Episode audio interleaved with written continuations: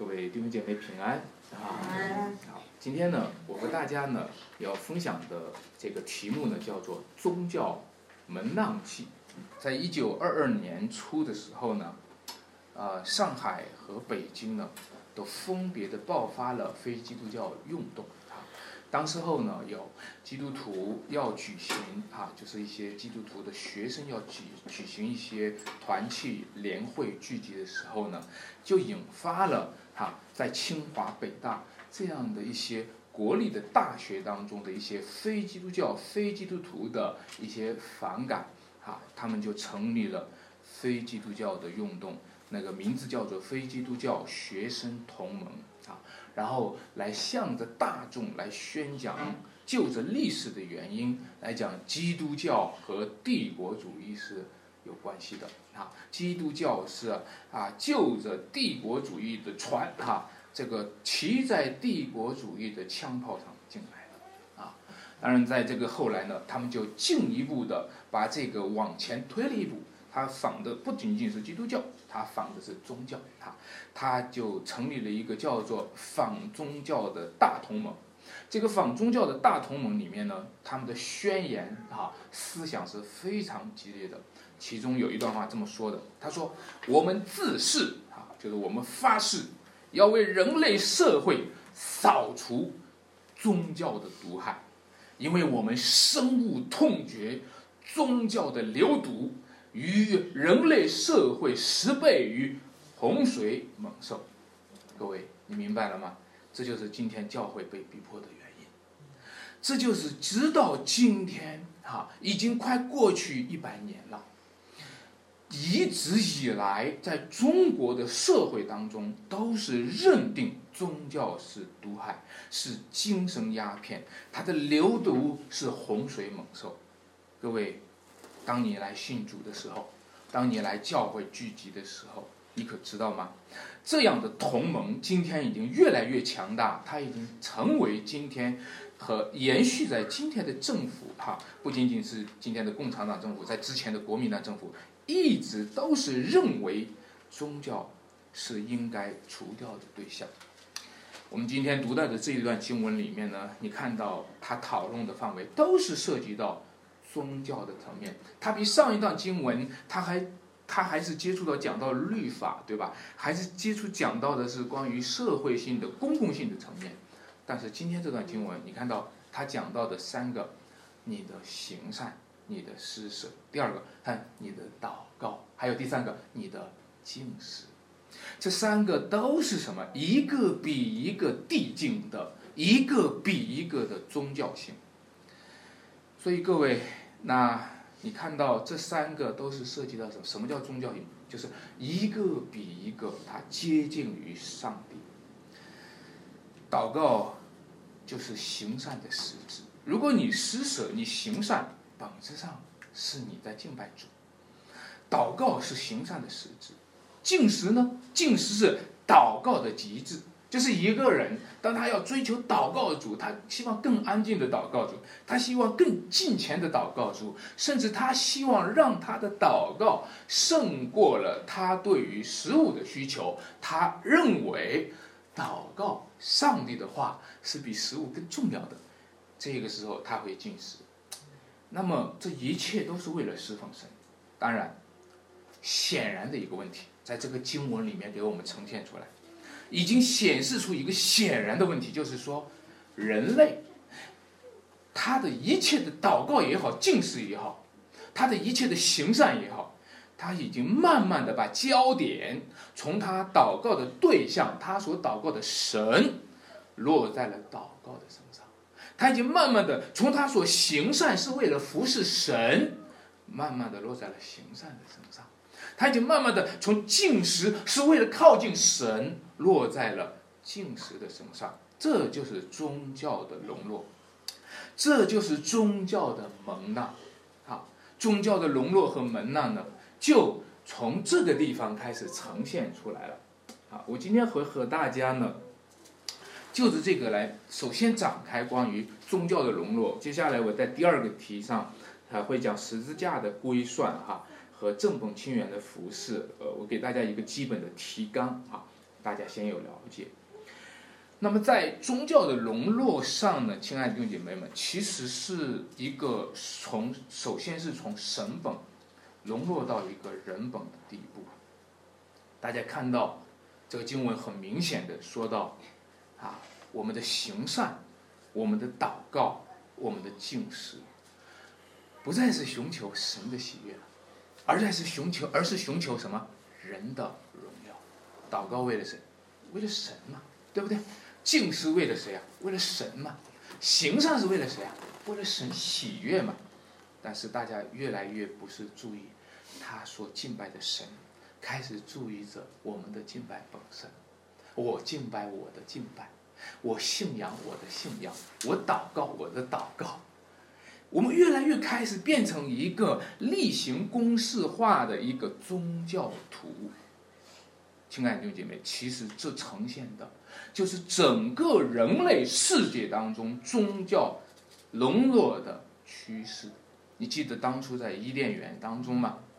亚当和夏娃，啊，他们是怎么样的沦落的呢？就是从神本变成了人本。他们开始啊是敬拜神的，但是自从魔鬼引诱他，蛇引诱他们的时候，他们就开始变成了一个以人为主的一个生活方式。以人为主，哈，不再是以神为主，而是以人为主、以人为神的一个生活方式。就这样，人类就堕落了。那我们再看看近代以来今天的自然主义、今天的理性主义一并兴起来的启蒙运动，这是什么样的一个历史的趋势呢？虽然有人把中世纪归为黑暗的时代，但是你不难看得出来，这是一个从神本到人本的一个衰落的过程。亲爱的弟兄姐妹们，我们开始看到吗？大家已经开始不怎么看重神的荣耀，而开始看重人的荣耀和人的赏赐，甚至慢慢的。我们习惯了，习惯了什么呢？习惯了，那那里有一句话说，他们已经得了他们的赏赐。啊，如果我行善的时候，不是在乎上帝赏，上帝赏不赏赐我，行善的时候开始在乎的是人有没有看见，人有没有夸我，那么最后他就得了他的赏赐。人夸了你了，众人说你好了，哇！你真不错，那么他们已经得了他们的赏赐，请注意，请注意，这个可怕的趋势是，他们就满足于这种赏赐，而不感觉到他们失去了更重要的赏赐，就常态化的，甚至常态化的满足于这种赏赐，常态化的把侍奉神成为了寻求人的荣耀的。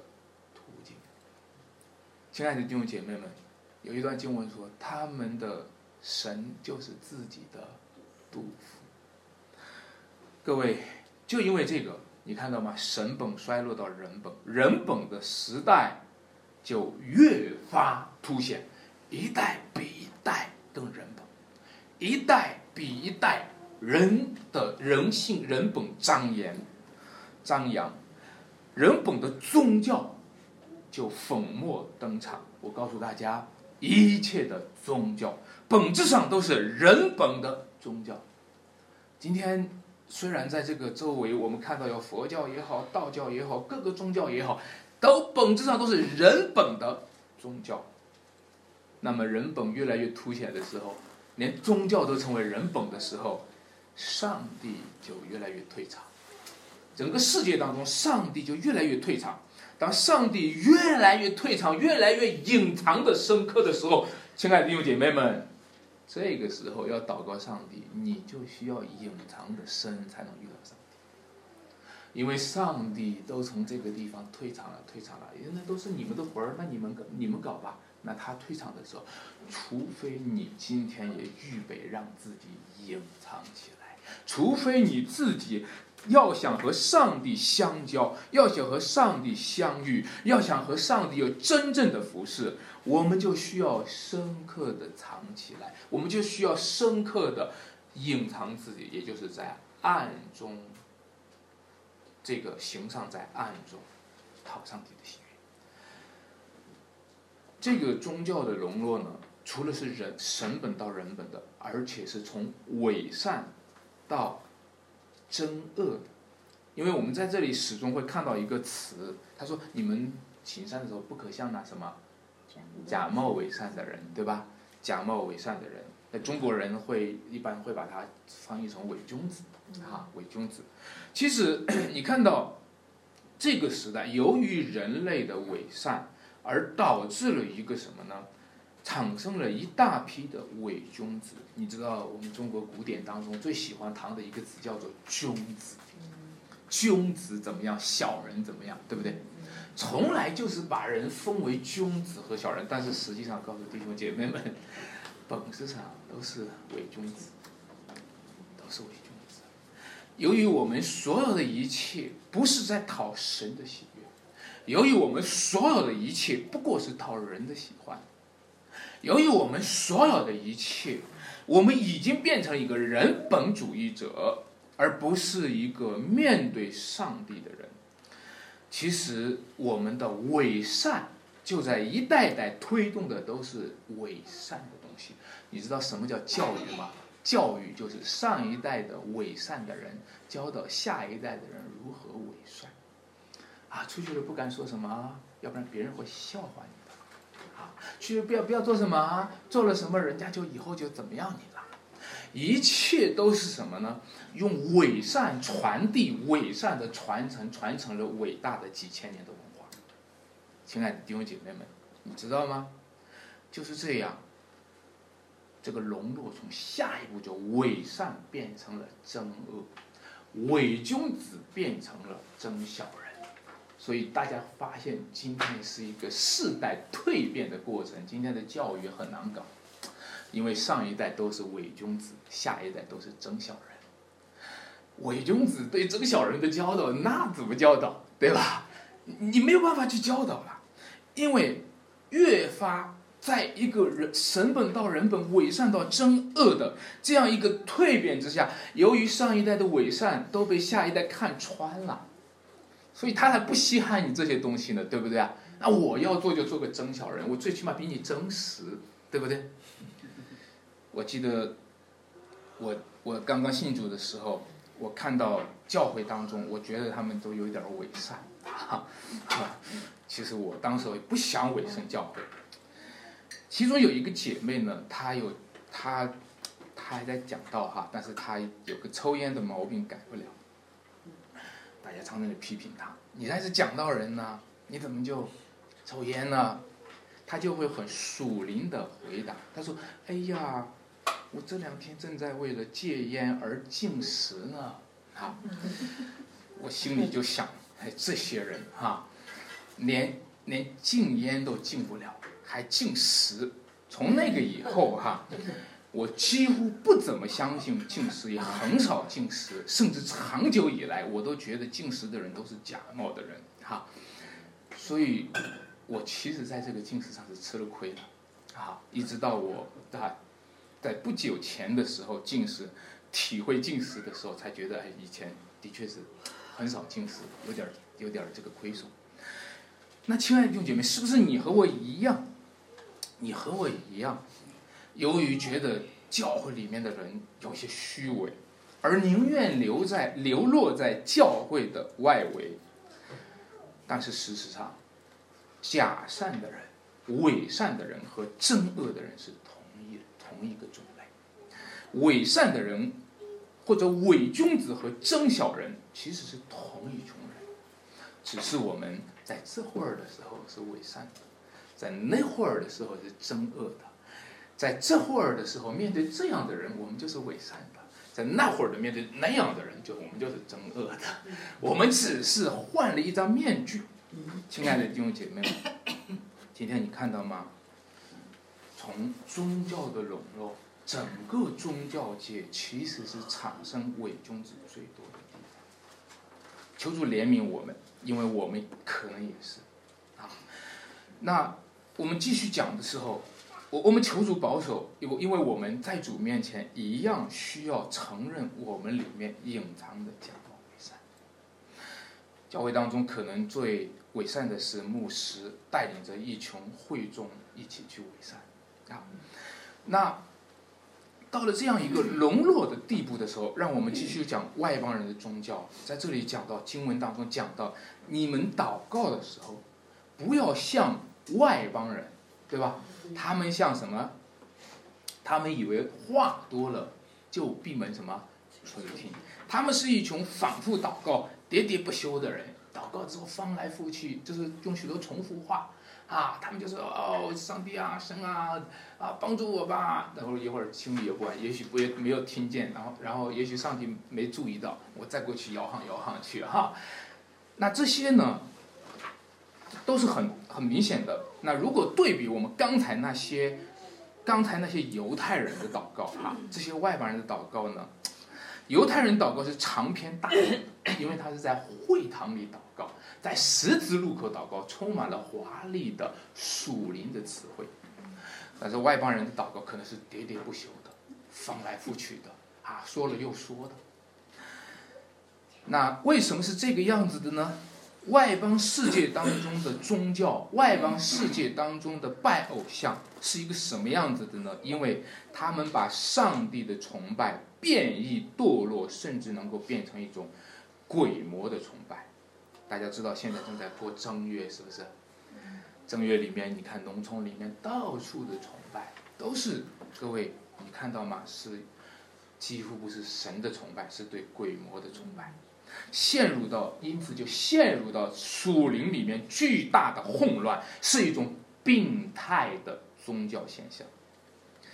在外邦的世界里面，从来没有清楚的区分过。鬼和神是怎么样子的？所以孔子说：“敬鬼神而什么远之。”所以牛鬼蛇神是蛇鼠一窝啊！我前两天特别的为了那个了解，就翻了一下那两天那个安兄伟他买东西就寄回来一个是不知道是怎么样，就他就给宋代寄寄过来一个《地藏菩萨本愿经》。佛教里面的一个，我就翻开去看了一下，我看了一下特别的吃惊。他一开始就描述了一系列，他就在描述了一一个大集会，那个大集会里面有千千万万的神明，其中也有千千万万的鬼怪，千千万万的这个什么吃血的鬼呀，还有吃精气的鬼呀，种种就是一个大集会。我看了一下，我就特别吃惊，啊！你看这这样的一个大杂烩，甚至那个所谓地藏菩萨，他都描写的是地底下的事情，啊！我看的时候，什么阎罗王、十殿阎王啊，什么样这些，呃，想起来我小时候我奶奶给我讲的一些东西，啊，我就开始明白了，中国人他们的京都不是在北京，他们的京都是在阴曹地府。所有的阴曹地府的决定，决定牵动着中国人的神经。但是我们呢，亲爱的弟兄们，我们的京都却在天国。我们每一次祷告都是祷告，我们在天上的，愿你的国降临。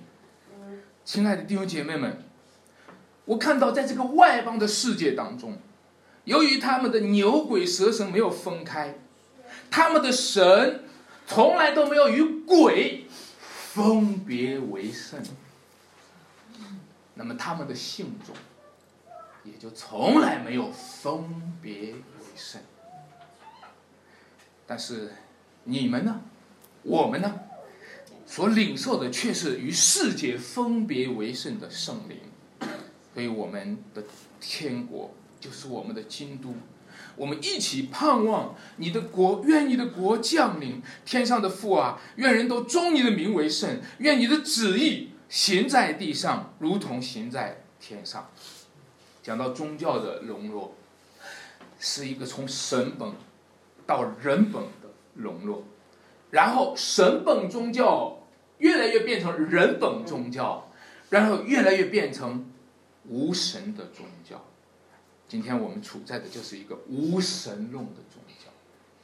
当然了，无神的宗教同步的就是一个鬼魔的宗教，到处大家都在拜鬼，大家说是哪个鬼厉害就拜拜哪个，哪个鬼比较黑，哪个阴暗的权势比较大，就拜哪个。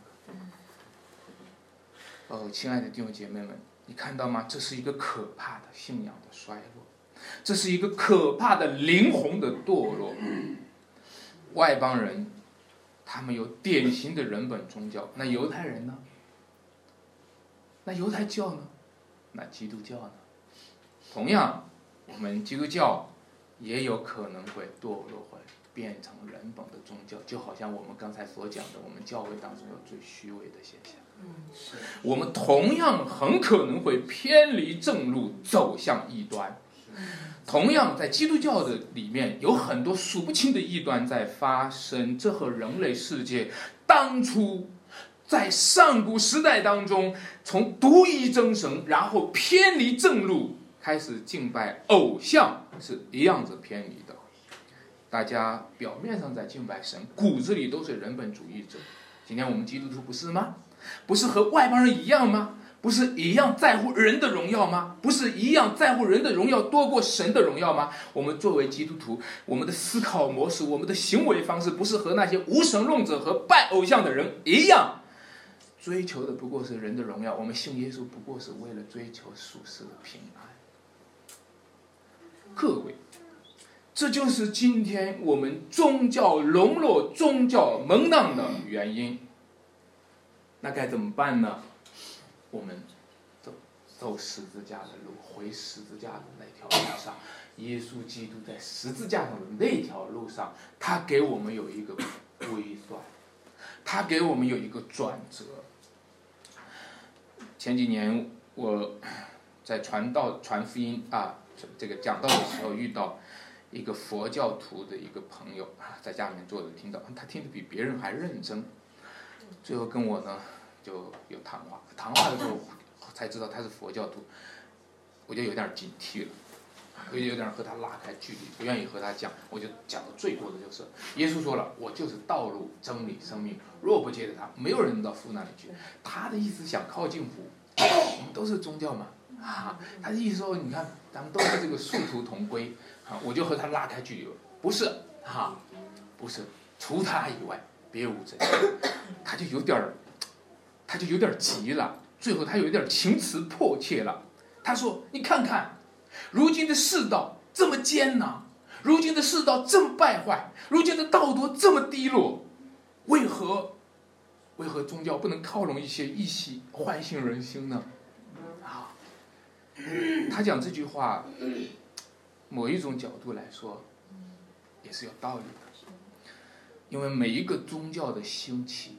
本质上都是往回衰落的趋势。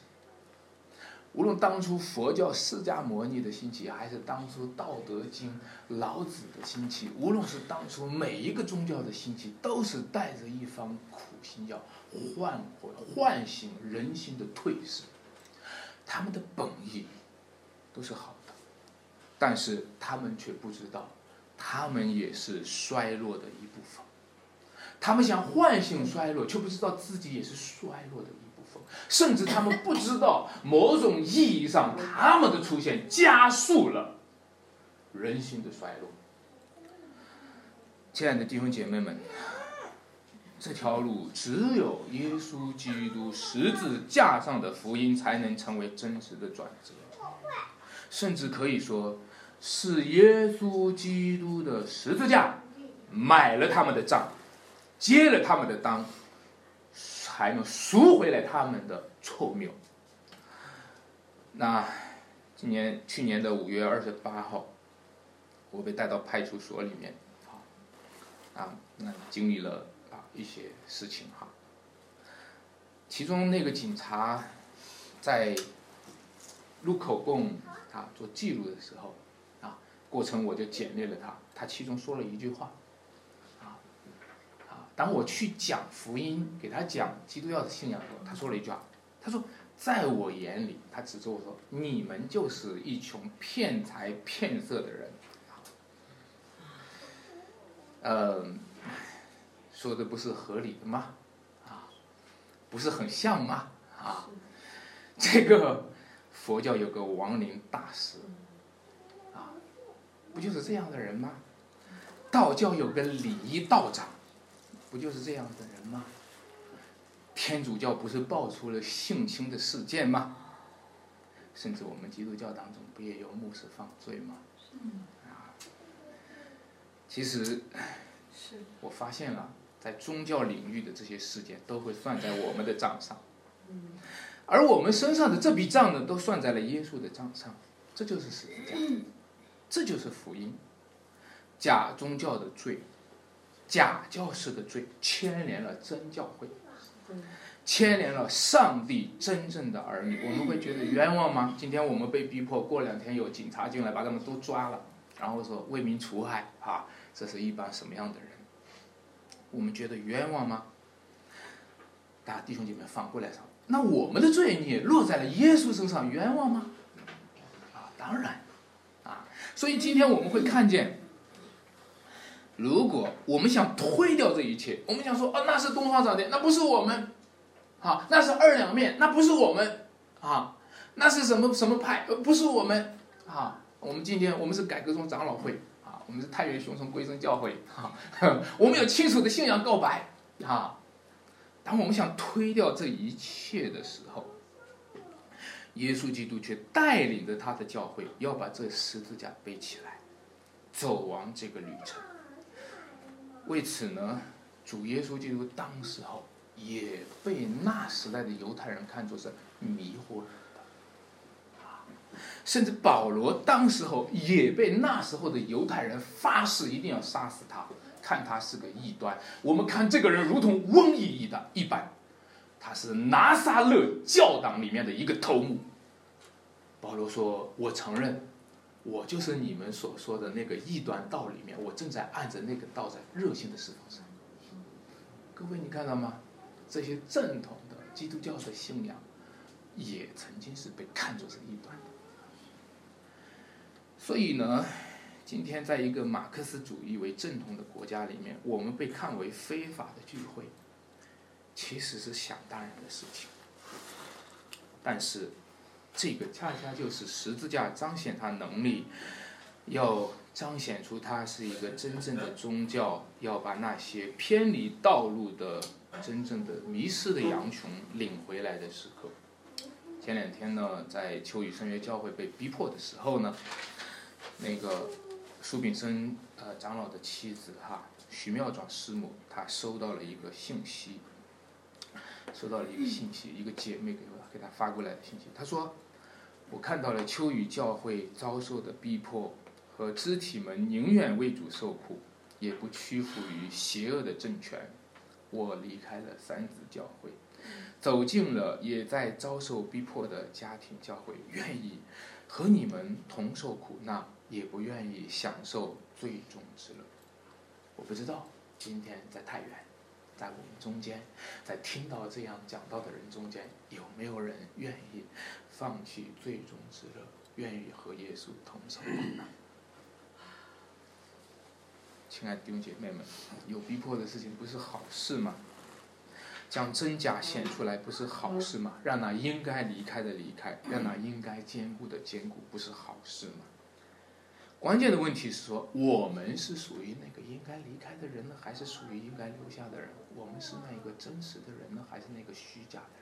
我们是那个宗教沦落当中的一份子呢，还是一个因着十字架而回归的一份子呢？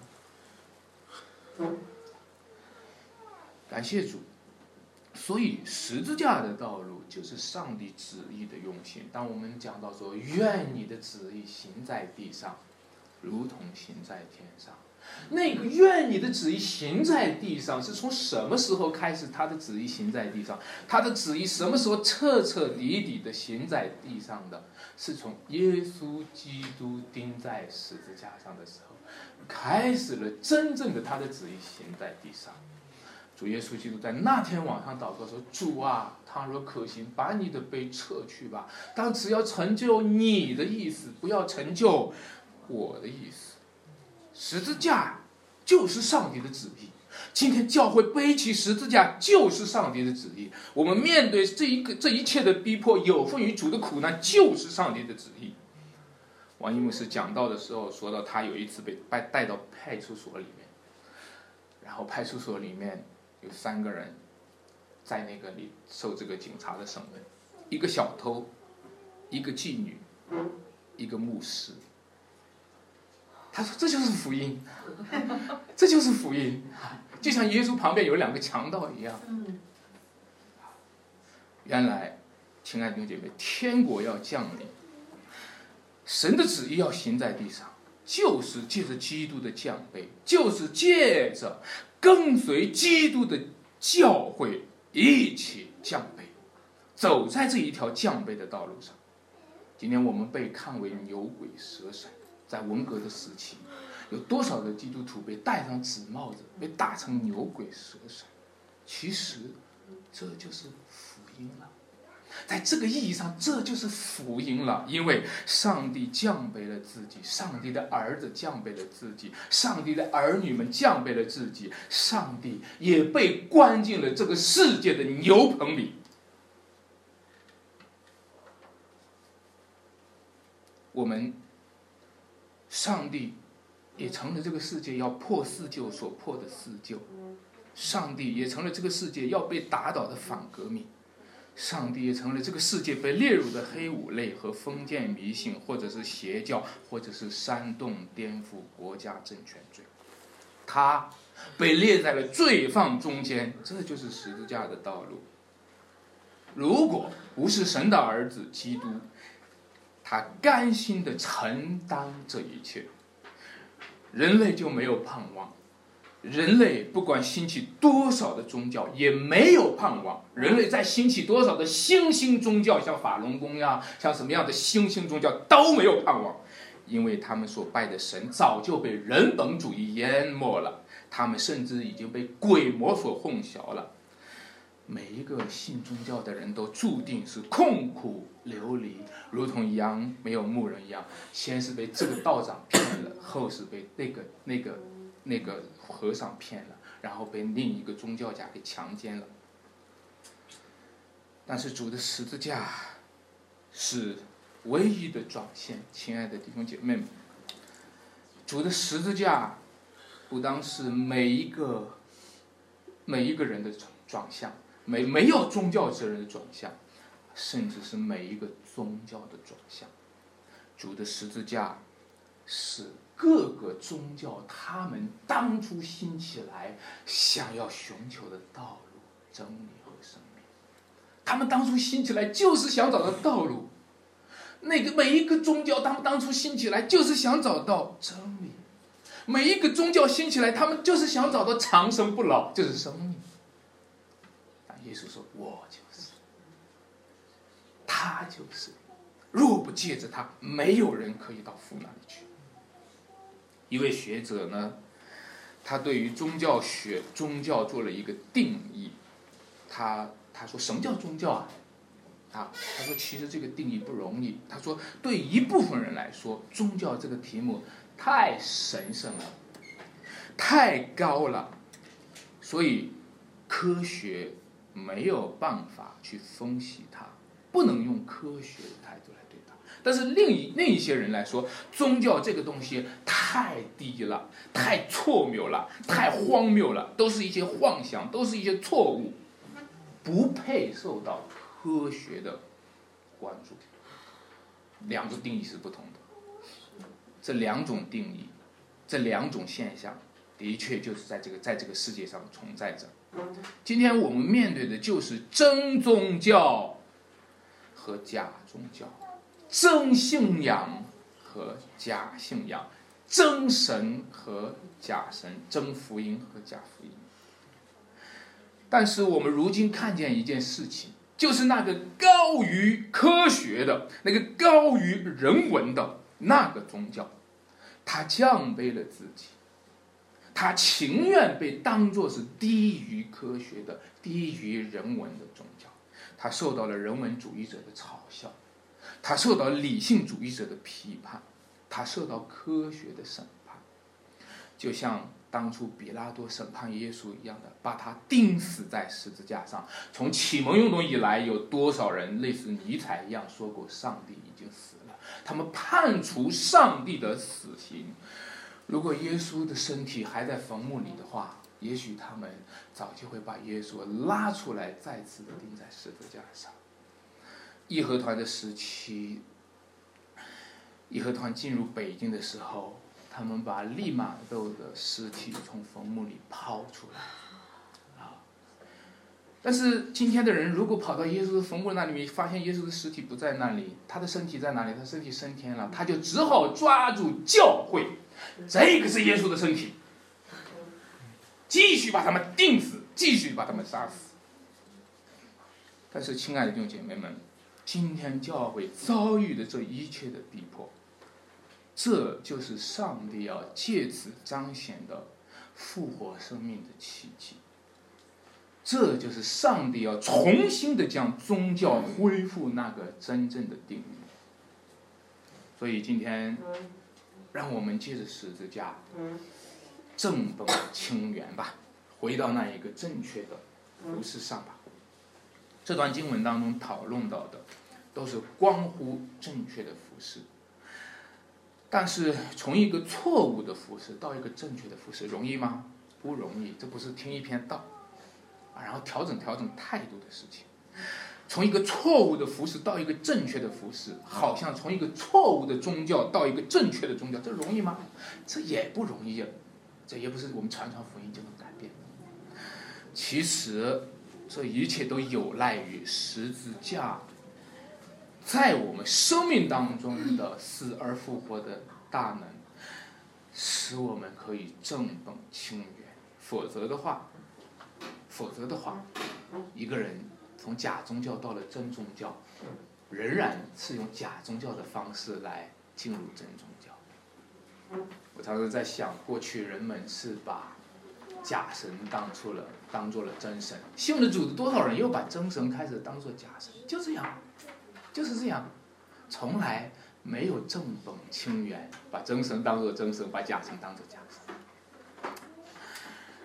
各位，那么怎么样有一个正确的服饰呢？这个经文给我们有非常清楚的一些教导哈，借着主十字架引导我们。第一个，这都是背十字架的服饰。第一个，要藏在隐秘处。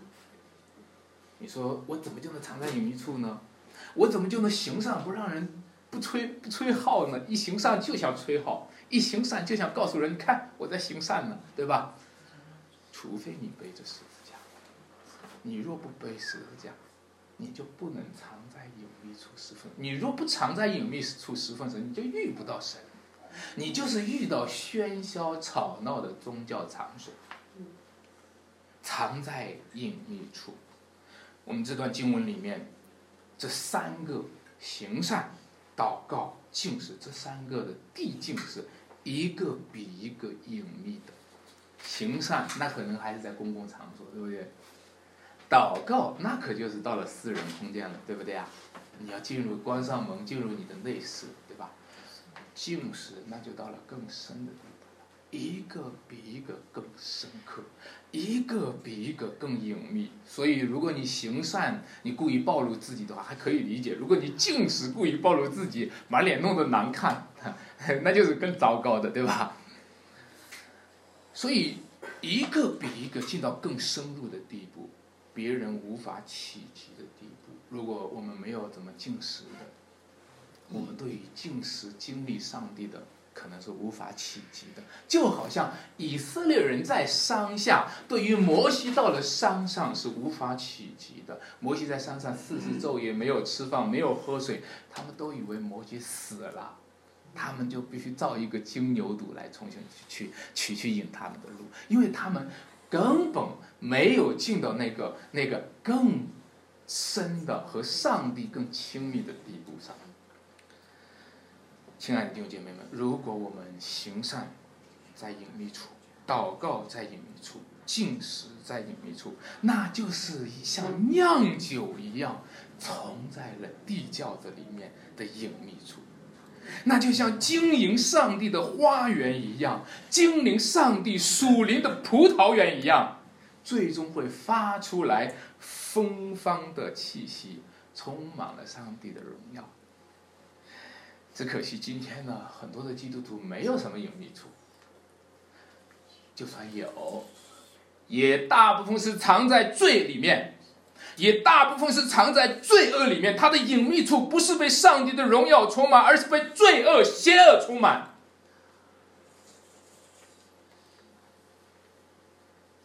圣约群体的基础是什么？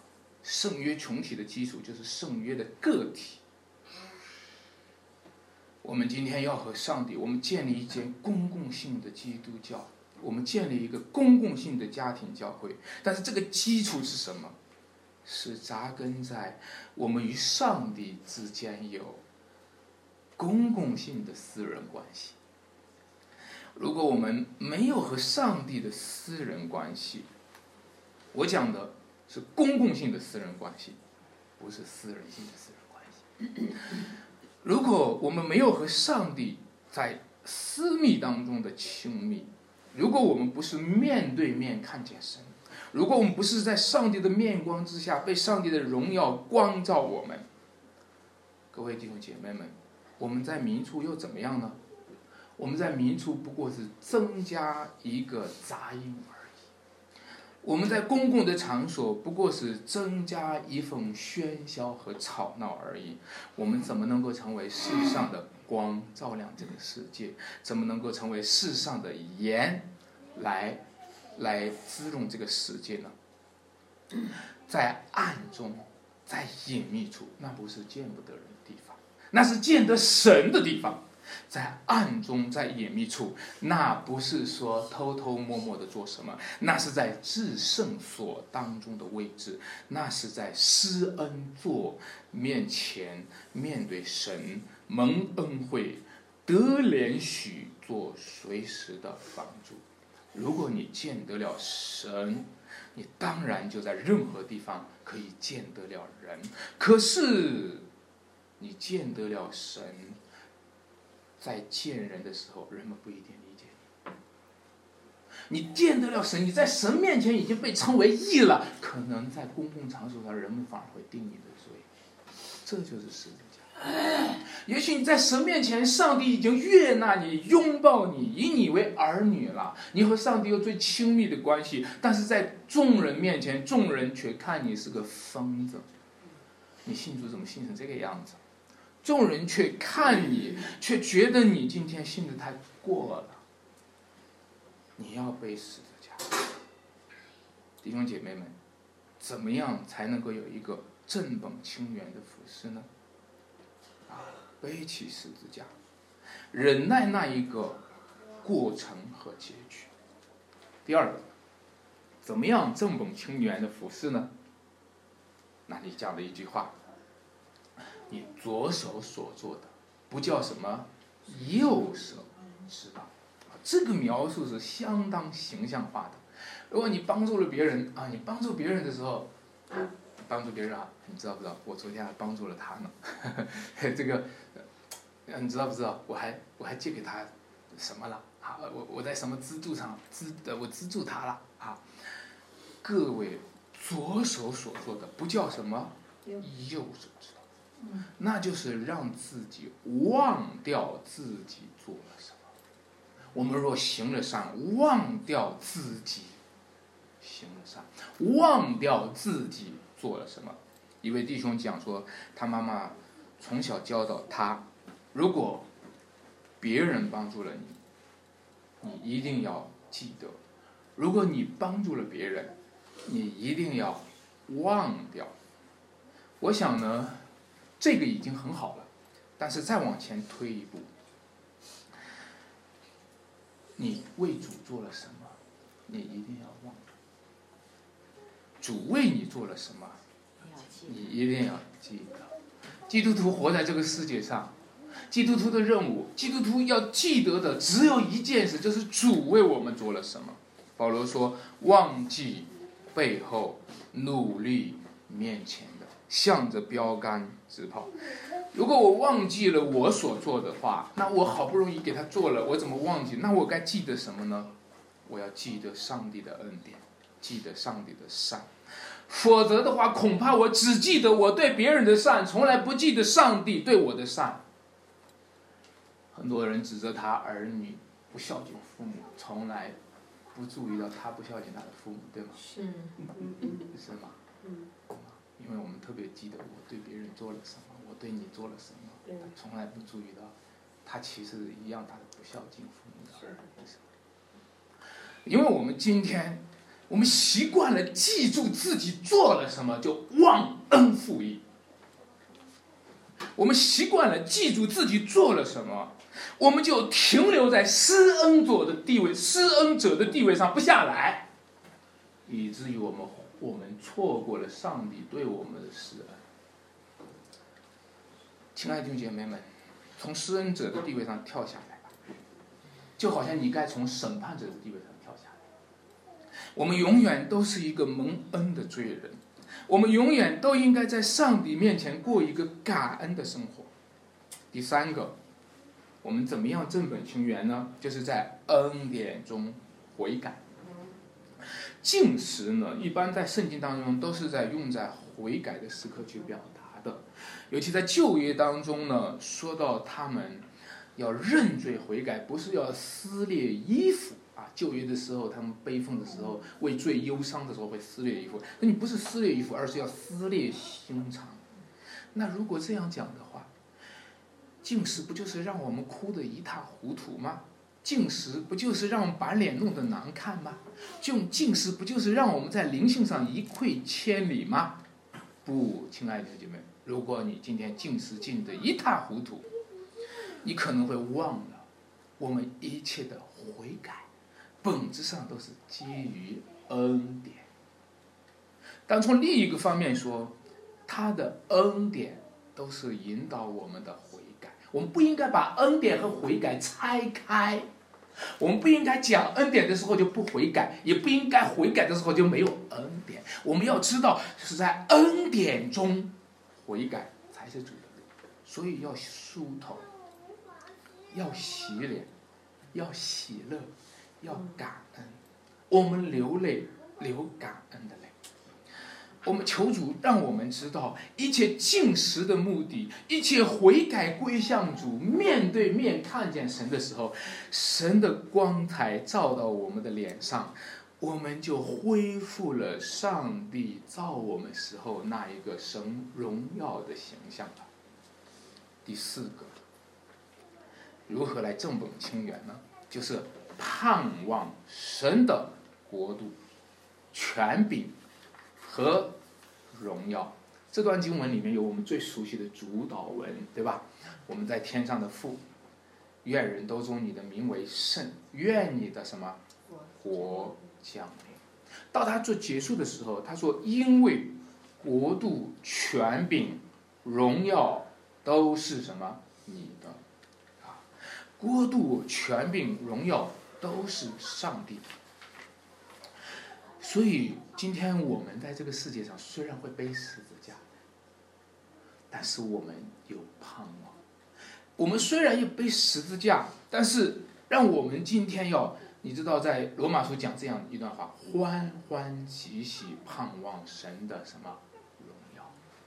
他那一段经文讲的特别好，他说。他说：“虽然我们遭遇十字架，虽然遭遇苦难，他说患难生忍耐，忍耐生老练，老练生盼望，盼望就不至于羞耻。所以这一切的苦难是上帝塑造我们的过程，这一切的十字架都是上帝推我们进入荣耀的过程。”这一切苦难本身是荣耀的苦难，亲爱的弟兄姐妹们，请听我说，接下来如果有逼迫，如果有苦难的话，这是一个荣耀的苦难，这是一个不至于羞耻的苦难，这是一个在患难中可以欢欢喜喜盼望他国度权柄荣耀的一个苦难。感谢上帝，天国来到就是要把赏赐给我们。天国来到，就是要把荣耀给我们，所以宁愿不要这世界的赏赐，宁愿不要人的荣耀，宁愿不要众人说你好，因为众人说你好反而有祸了，为受逼迫反而有福了，对吧？宁愿不要短暂的最终之乐，当当盼望在主荣耀彰显的时候和他一同分享荣耀。各位，在最结最后结束的时候，我跟大家讲，基督教和其他的宗教有什么区别吗？啊，那么多宗教，我们信哪个呢？啊，各有各的道理，各有各的说法，对不对？殊途同归，或者说宗教比较，那么你们家这个四大宗教，你们基督教只是四分之一。不，不是的。让我告诉你，其实今天的宗教沦落的已经不是宗教了。因为今天的宗教，因为任何宗教之所以叫做宗教，它都有一个上帝的光柱，它都是指向上帝的才配叫做宗教。但是今天的宗教都是人本的啦，你看到吗？周围的宗教都是人本的啦，都是，都是以神的名义做人的事情。那么今天你知道吗？基督教，基督耶稣的福音，它是一切面对的是一切人本主义的假福音和假信仰。我们所面对的一切宗教和非宗教，他们共同的体系叫做仿神论。我不叫做无神论，无神论呢，它看起来不像宗教，它叫仿神论。仿神论就是包括了无神论和拜偶像。亲爱的弟兄姐妹们，今天让我们在基督的福音里面看见，通往神的路只有一条，就是基督。通往神的路只有耶稣，他说我是道路、真理和生命。所以，如果你看透了这世界上所有的宗教都已经沦落了，本质上都变成人本主义了。各个宗教都不是真正的相信上帝，都是在利用上帝。如果你看到了，他们都追求的无非是人的荣耀，那么你就知道，只有一个福音，他是以耶和华为拯救。他说：“救恩出于主耶和华。”他说：“救恩不是出于你修行，救恩不是出于你打坐，救恩不是出于你念经，救恩不是出于你积德行善。”救恩出于主耶和华，是他把他的儿子赐给我们，在十字架上死而复活。除此以外，没有任何人本的道路能够得到拯救。所以，各位弟兄姐妹们，向那些没有宗教的人传福音吧，也向那些有宗教的人传福音吧，因为他们都迷路了，因为他们都需要回到神面前，因为他们表面上说他们相信神。其实他们都已经成为神的反对者和神的抵挡者，是神的仇敌了。感谢上帝，耶稣基督他使我们与神和好，让我们今天也在这幕后的时代为主做和好的这个使者，传和好的福音。我们一起来祷告。主，我们感谢赞美你，今天让我们来到你的面前，啊。我们真的是非常荣幸啊！呃，我们算什么？如果不是你拣选我们，我们怎么能找到这条路呢？如果不是你开启我们，如果不是你呼召我们，我们早就走错了路，我们就错上加错，南辕北走，越走越远。但是今天感谢你，让我们今天听到你的声音，你告诉我们这是正路，要行在其间。主啊，这世界上很多人以为正的那条路。却最终成为了死亡之路。我们特别感恩耶稣啊，你是道路。我们感谢主，既然你是道路、真理、生命，求你更多的塑造我们、引导我们、坚固我们，让我们真的是以你为荣。求你除掉我们的假冒，因为我们的假冒就是我们根本不相信你是神。除掉我们一切在人面前做样子、做模做样的、假模假样的。哦，主啊，做了一些服饰以后，然后背过去就去犯罪去了。如果这样，我们其实根本不相信你，我们还以为我们是个牧师、传道人或者基督徒虔诚的教徒。求你怜悯我们，救我们脱离这虚假的罪，救我们脱离这假冒伪善的罪，让我们真的是成为一个以你为乐、以你为本，藏在隐秘处与你亲近，在行善、在祷告、在进食当中享受你的快乐。亲爱的主，求你在恩典中使我们悔改，在恩典中恩上加恩的赐福给我们。如此祷告，奉主耶稣基督得胜的名求。阿门。